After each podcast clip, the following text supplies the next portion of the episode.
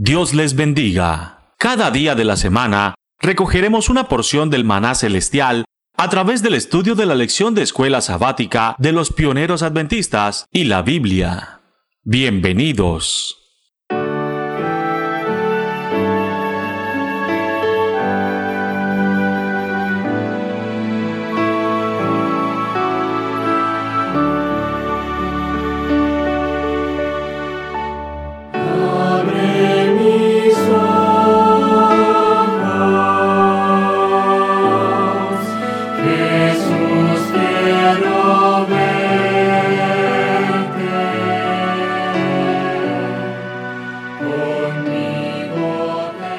Tal hermanos? ¿Cómo están? Dios los bendiga. Mi nombre es Arturo Argüelles y el día de hoy vamos a estudiar una vez más el maná diario de la lección número 13 para el 28 de diciembre de 2019.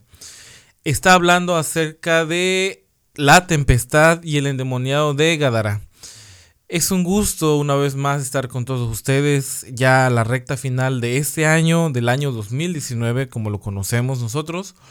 Y pues bueno, ha sido un viaje muy hermoso con todos ustedes a través de las lecciones que han pasado con nuestro hermano Adrián, con un servidor en estas últimas lecciones.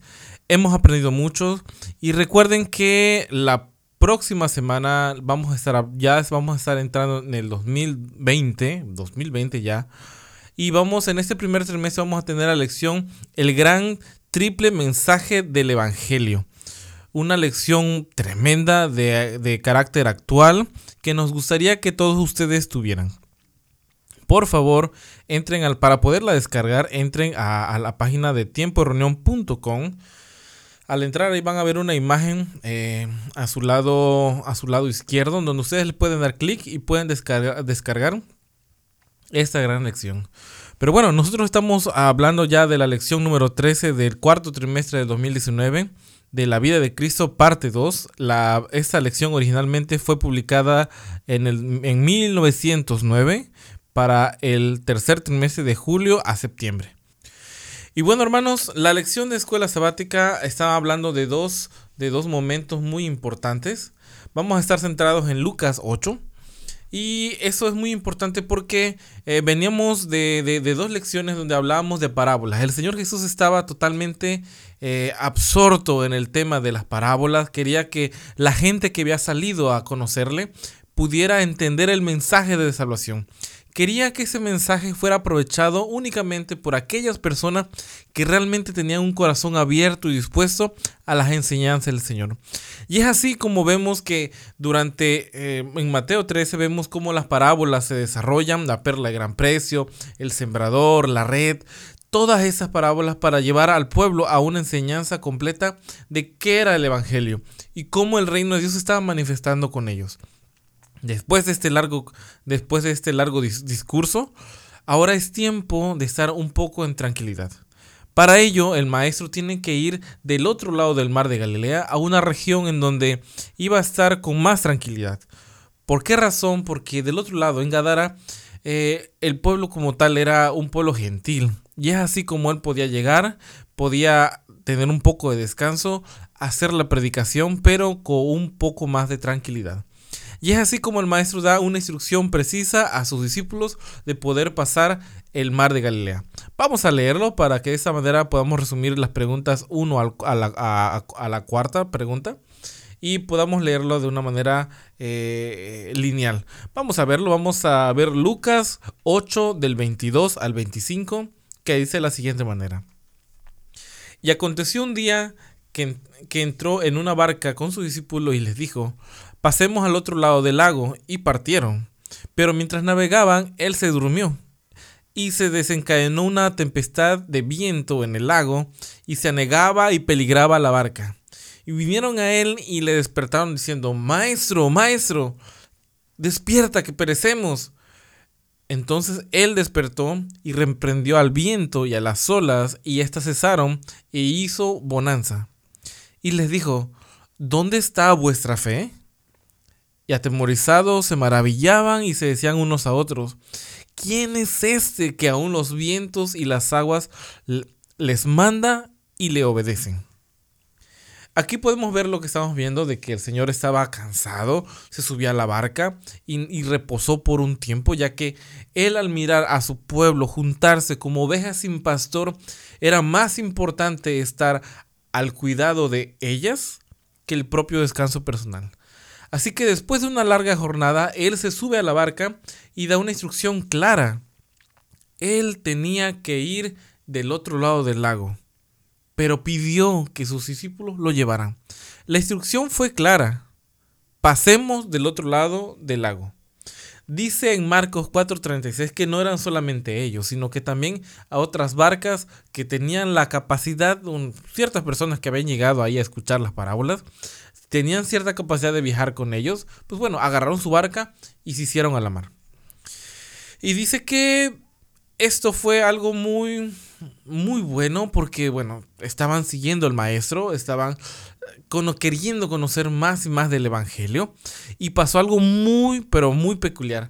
De repente, de esas colinas bajaron vientos que chocaron y provocaron una tempestad repentina. Y esto provocaba que los discípulos lucharan, eran hombres de mar, eran hombres de navegación, lucharan contra todos los elementos sin, ninguna, sin, sin ningún éxito. Y es así que ellos tuvieron que recurrir a, un momento al maestro para poder, para poder salvar su vida.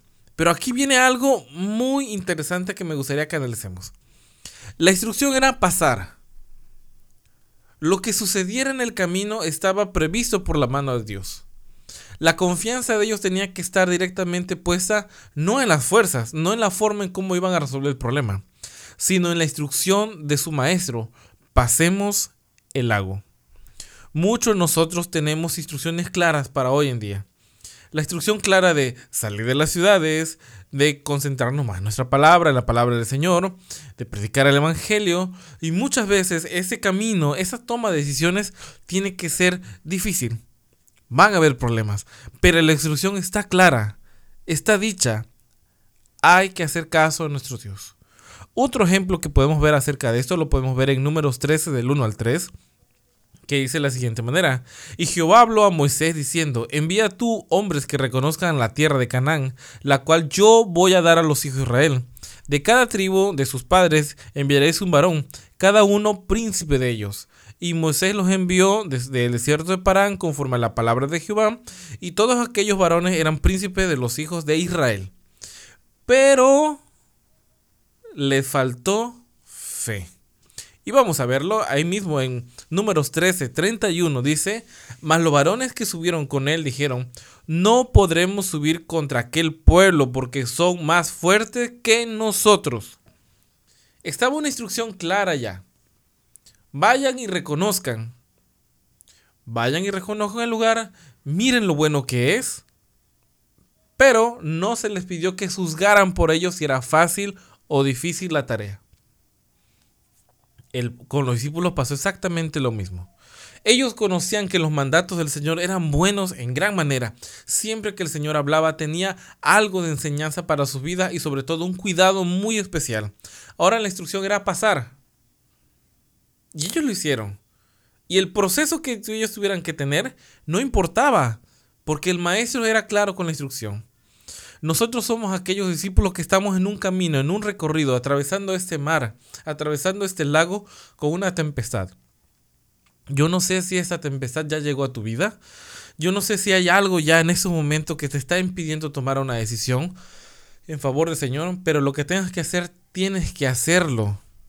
Porque si ya este milagro llegó a ti, si tú ya viste la multiplicación de los panes, si tú ya viste la enseñanza en tu vida y ya has comprobado de que esto es real, que esto es cierto, ¿qué cuesta entonces hacer la voluntad del Señor? ¿Cuál es el problema entonces de seguir confiando en nuestras fuerzas para determinar si lo que va a pasar en nombre del Señor es bueno o es malo?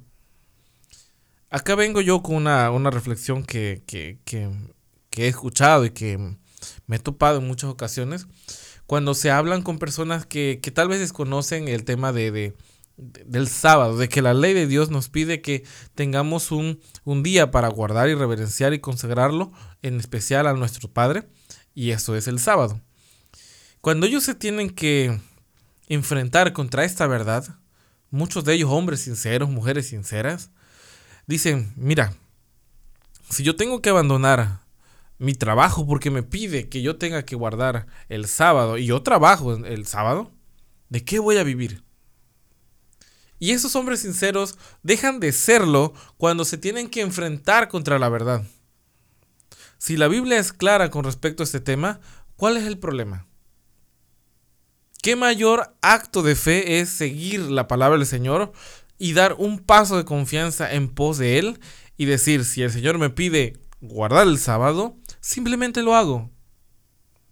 Simplemente tomo esa decisión porque Él me lo pide. De esa misma manera, los judíos estaban siendo probados. No solamente los judíos, ahora iban a ser probados también los discípulos, que bueno, dicho ese paso, también eran hebreos, pero tenían un poco de conocimiento, claro que sí, pero eso no importó, la instrucción fue clara, seguid al maestro. Cuando el milagro sucede, cuando todo esto, ese problema termina, ellos tienen una reacción muy, pero muy particular. Dice aquí, y atemorizados se maravillaban y se decían unos a otros, ¿quién es este que aún los vientos y las aguas manda y le obedecen? Atemorizados. Hermanos, ¿qué tenemos que hacer para reconocer el poder de Dios? Dice el mensaje del primer ángel, temed a Dios y dadle gloria no está hablando de temor, de un miedo, sino de temor, ni tampoco un significado de temor que significa amor, que los teólogos en su gran conocimiento ahora lo tienen que desvanecer ese sentido para dar a entender que donde dice temor es amor. No. Realmente el Dios al que creemos nosotros es muy poderoso y tiene una instrucción clara para nuestra vida. ¿Cuál entonces tendría que ser el problema? Ahora pasamos de manera rápida al otro segmento de preguntas que vamos a seguir viendo ese tema de hacer la voluntad de Dios y vamos a ver el endemoniado en Gadara.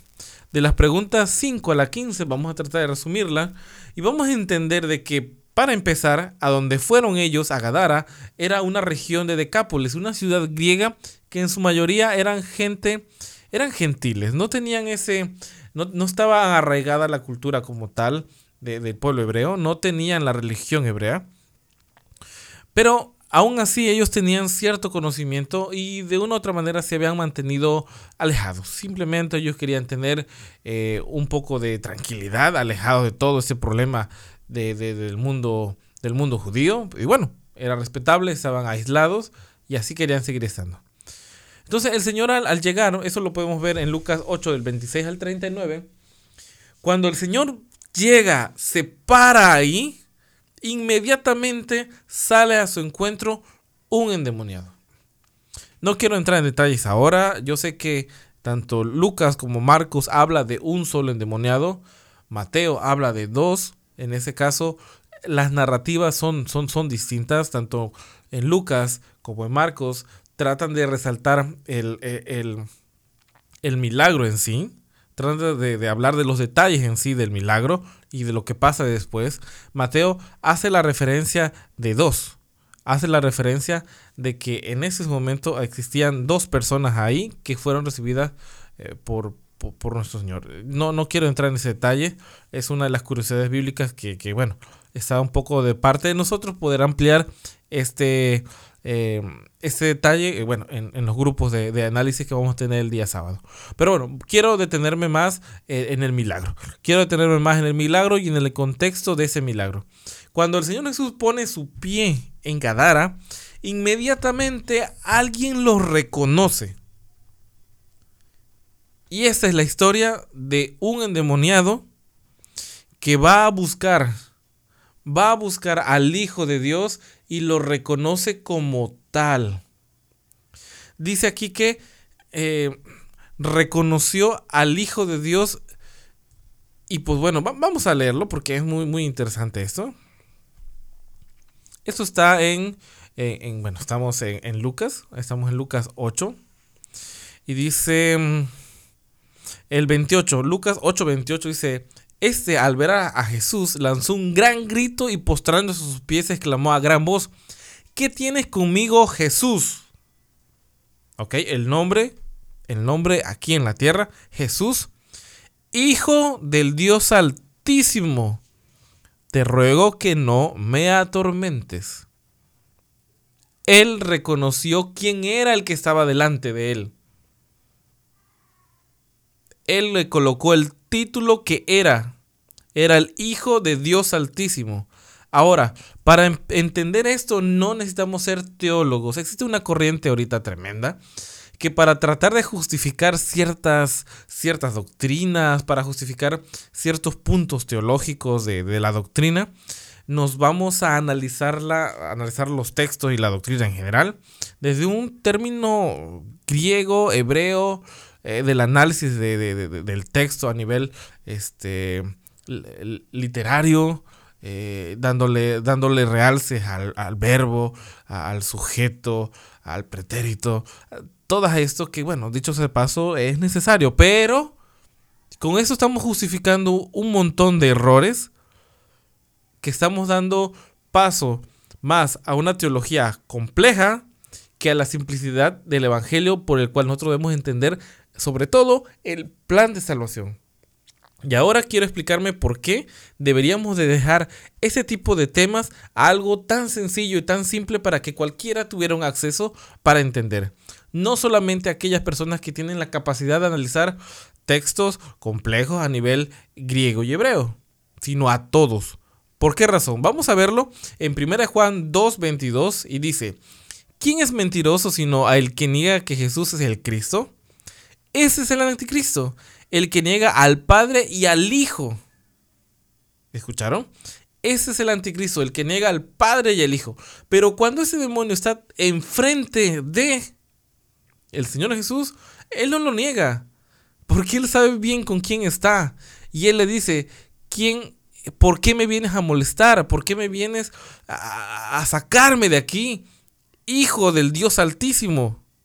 ¿No le dijo que era un coigual? No le dijo que era un similar.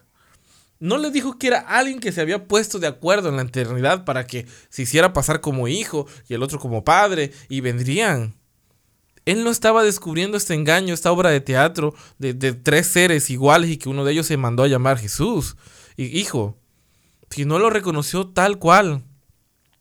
Y esto es lo que deberíamos de entender vamos a seguir, vamos a seguir viendo eso porque el plan de salvación tiene que ser así de sencillo.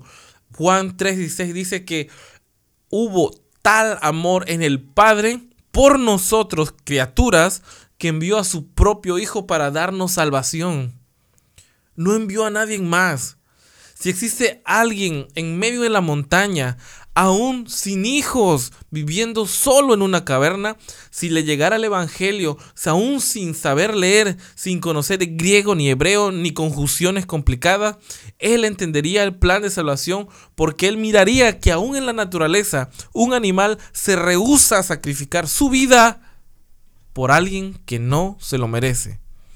Porque de tal manera amó Dios al mundo que dio a su propio hijo el diablo lo reconoció. Y él está queriendo que tú no reconozcas eso tan sencillo que es de, es de salvación. Es de vital importancia para todos nosotros. Y es así como podemos, podemos leer en Juan, Juan 17.3, que todo, todo el versículo, todo el capítulo es tremendo, pero dice, y esa es la vida eterna, que te conozcan a, ti, al único Dios verdadero, y a Jesucristo que has enviado. Es, eso es un tema de salvación. Eso no es un tema aislado, no es un tema que, bueno, que tengamos nosotros que, hacer, que hacer un lado para, para, para, para dejarlo a los teólogos y solamente lo que digan ellos tengamos que creerle. No, es algo sencillo de entender. Si nosotros seguimos viendo Juan 3:19, dice, pero la luz vino al mundo y no la recibieron. Esto es lo que dice, eso, es eso se lo estaba diciendo el Señor a un maestro de la ley, a quien conocía perfectamente el hebreo y el griego. Le dijo, mira, aquí hay un ejemplo claro. El Padre amó mucho al mundo que envió a su Hijo. Y tal es la perdición de todos que esta luz que vino al mundo no fue reconocida, es más, prefirieron la maldad. Qué gran mensaje tenemos en eso, porque aún el enemigo reconoció, tembló, pero reconoció. Y ahora, ¿qué está haciendo su pueblo? El endemoniado tenía un tenía el entendía el poder del hijo y reconoció su autoridad. Pero hoy en día, ¿qué pasa con nosotros? ¿Le estamos entendiendo bien? ¿Estamos reconociendo que aquel que te dio el poder para cambiar hace un año, hace dos años, aquel que te hizo ese milagro en tu vida, aquel que ha ayudado, él te ayudó el día de ayer, aquel que tú sabes bien que es poderoso para no dejarte caer, ¿le estamos reconociendo hoy como es? Dice Isaías 1.3, el buey conoce a su dueño y es lasna el pesebre su señor. Israel no entiende, mi pueblo no tiene conocimiento. O lo que sigue diciendo Jeremías 8:7, dice, aún la cigüeña en el cielo conoce sus estaciones. Y la tórtola, y la golondrina, y la, golondrina y la grulla guardan la época de sus migraciones. Pero mi pueblo no conoce la ordenanza de su Señor. Podemos seguir con ese tema de la reprensión del Eterno y podemos ver que en Jeremías 4:22 dice, porque mi pueblo es necio no me conoce. Hijos torpes son, no son inteligentes. Astutos son ah, para hacer el mal, pero para el bien, hacer el bien, no saben. Qué tremendo. Ese mensaje no lo está diciendo Arturo, no lo está diciendo Adrián, no lo está diciendo Leandro, Emanuel. Lo está diciendo nuestro Dios. Ese fue un mensaje para los hebreos, ese es un mensaje para nosotros. Porque así, como en aquel tiempo su pueblo hebreo no lo reconoció, ahora, ahora en Gadara de igual forma les pasó. Aún en la misericordia que el Señor hizo para librar a los endemoniados, Él, estos endemoniados se van a los cerdos, pero porque el Señor se los permitió. ¿Qué quería hacer el, el Señor con ellos? Bueno, los pobladores estaban absortos ahora en los negocios. Todo aquel negocio que estaba generando ese hato de cerdos les estaba quitando la visión real de lo que iba a pasar ahí. No iban a hacer caso si todo el negocio estaba bien. Yo no sé qué es lo que estás pasando en tu vida. Yo no sé qué cosas te está quitando el día a día. Yo no sé qué cosas pueden estar generando esa barrera en tu mente para no reconocer realmente lo que el Señor quiere hoy. Desafortunadamente para los de Gadara tuvo que ser de esa manera. Durante mucho tiempo tuvieron endemoniados ahí y no hicieron nada por buscar al Señor que los librara. Es más, trataron de resolverlo con sus propias fuerzas. Se dice que los ataban con, cadenas, con, con grillos, pero a pesar de eso mm, se soltaban. Conocían que sus vecinos tenían un Dios poderoso, pero tampoco acudieron a ellos. Ahora, cuando viene la salvación y el negocio se baja literalmente al abismo, a pique, ellos vienen muy indignados y le piden al Señor que se vayan. Tan cerrados estaban de su mente que no les importó que el milagro había sido hecho, sino el daño que había ocasionado el milagro. ¡Qué tremendo! Ahora yo hago una pregunta. ¿Quién estaba más engañado? ¿Quién estaba más perdido? ¿El endemoniado? ¿O los que estaban absortos por los negocios? Yo no sé de qué cosa nos ha librado Dios hasta ahora. Yo no sé qué tan perdidos estábamos nosotros antes de conocer esta palabra. Es posible que antes en tu vida era una vida terrible y tremenda. Tal vez digna de un relato muy similar. Pero hoy en día ¿Qué de diferencia tienen esas personas que deliberadamente están haciendo el mal allá afuera contra alguien que se dice hijo de Dios, tiene los milagros allá en casa, pero aún así no confiesa ese pecado oculto? Ese algo que nos está quitando el tiempo necesario para consagrar nuestra vida. Ese fue el caso de los de Gadara. Aún así, Dios amó mucho a ese pueblo, hizo caso, regresó por donde vino, pero le pidió a este demoniado que se quedara. Porque sabía que los de Gadara tal vez no le iban a hacer caso a este judío que llegó. pero sí le iba a hacer caso a esas personas que se quedaban, ya que los conocían perfectamente, muy, muy bien. Era el endemoniado y su vida había sido cambiada. Qué mejor ejemplo, hermanos, que el testimonio viviente de alguien que era y ya no es. ¿Te unes tú hoy para ser como ellos que fueron cambiados y ahora vamos a predicar de lo que hay dentro de nosotros? Una lección totalmente impresionante. Algo por, por aprender. Yo sé que hay más, pero el tiempo nos ha ganado. Y me gustaría, hermanos, que no se olviden, por favor, de estar con nosotros en un tiempo de reunión al inicio de sábado. Este, este inicio de sábado 27 de diciembre, 28 de diciembre, este viernes, para que juntos a las 9.30 pm hora argentina, a las 6.30 30 pm hora de México, podamos estar todos juntos y repasar eso. Ahí vas a tener la oportunidad de escribir, de comentar de manera eh, totalmente en vivo a través del chat de, de YouTube está atento del enlace para poder estar. Eh, pueden ustedes entrar en tiempo de barra en vivo y ahí ustedes pueden ver el link de donde van a poder ver la transmisión en vivo. Para mí es un gusto como siempre estar con ustedes. Mi nombre es Arturo Argüelles y los invito a que la próxima semana vamos a estar analizando ahora la primera lección del gran triple mensaje evangélico del primer trimestre de 2020. Así que si no tienes este, esta lección, por favor escribe, escríbela.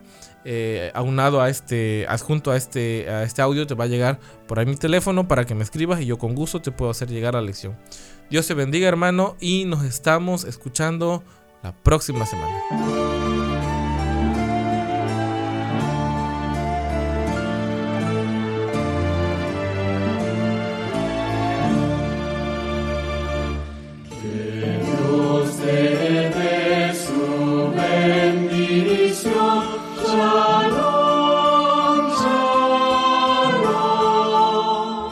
Recuerda, el pan que descendía del cielo cada día solamente daba fuerzas para enfrentar con éxito ese día. Por eso, permitiéndolo Dios, nos reencontraremos mañana para recibir una porción más del maná diario.